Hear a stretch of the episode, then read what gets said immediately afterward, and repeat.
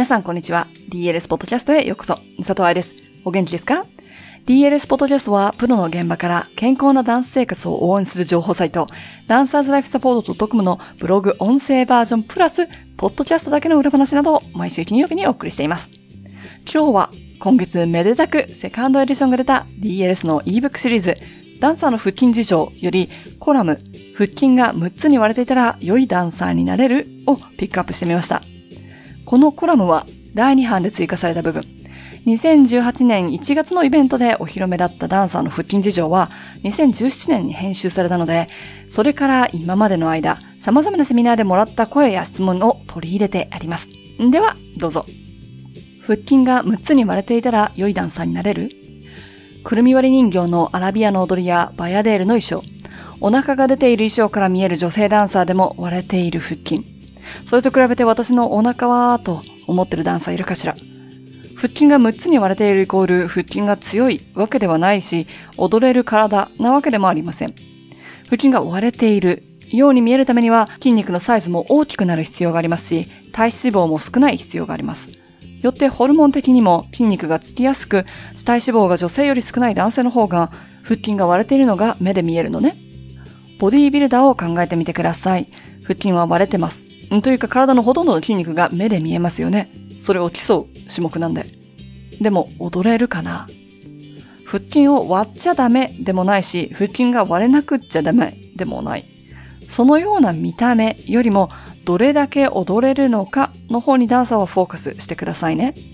もし舞台でお腹が出る衣装を着るから腹筋を割らなければいけないとか、ダイエットをしなければいけないと思ってる人がいたら、このコラムを終わらせる前にアドバイスを。舞台メイクってすっごく派手じゃないですか？鼻筋、顎や生え際へのシャドウだったりつけまつげとかするよね。強い照明と大きな舞台で表情が見えるようにメイクするんでしょ？腹筋も書いていいんですよ。もちろん、リフトとかする場合は相手の手で擦れちゃう可能性もありますし、白い衣装の時はやりたくないけどそこは常識の範囲でね。私がオーストラリアにあるバレエ学校で働いていた時の仕事は解剖学指導とエクササイズクラスが担当でした。なので、試験の時には生徒たちの体力や筋力という部分に着目しながら点数をつけてたのね。だけど、判断材料は筋肉の割れ具合ではありませんでしたよ。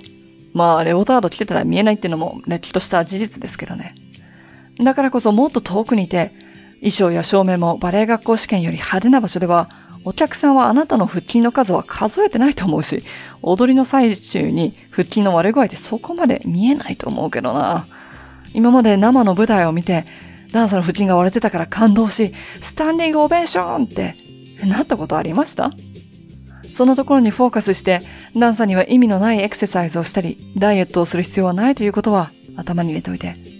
怪我のせいでレッスンを継続できなくなったり、憧れの舞台に立てなかったら、元も子もないんですからね。いかがでしたか？目ん玉や鼻など人間に存在するものでも舞台で派手にメイクするし、筋肉が割れていて伝えられるラブストーリーがあるわけでもありません。ダンサーの見た目、体型に関する曲がった考え方は、腹筋だけでなく様々なところで見られますが、こうやって一つずつ考え方を変えてもらったらいいなと思ってます。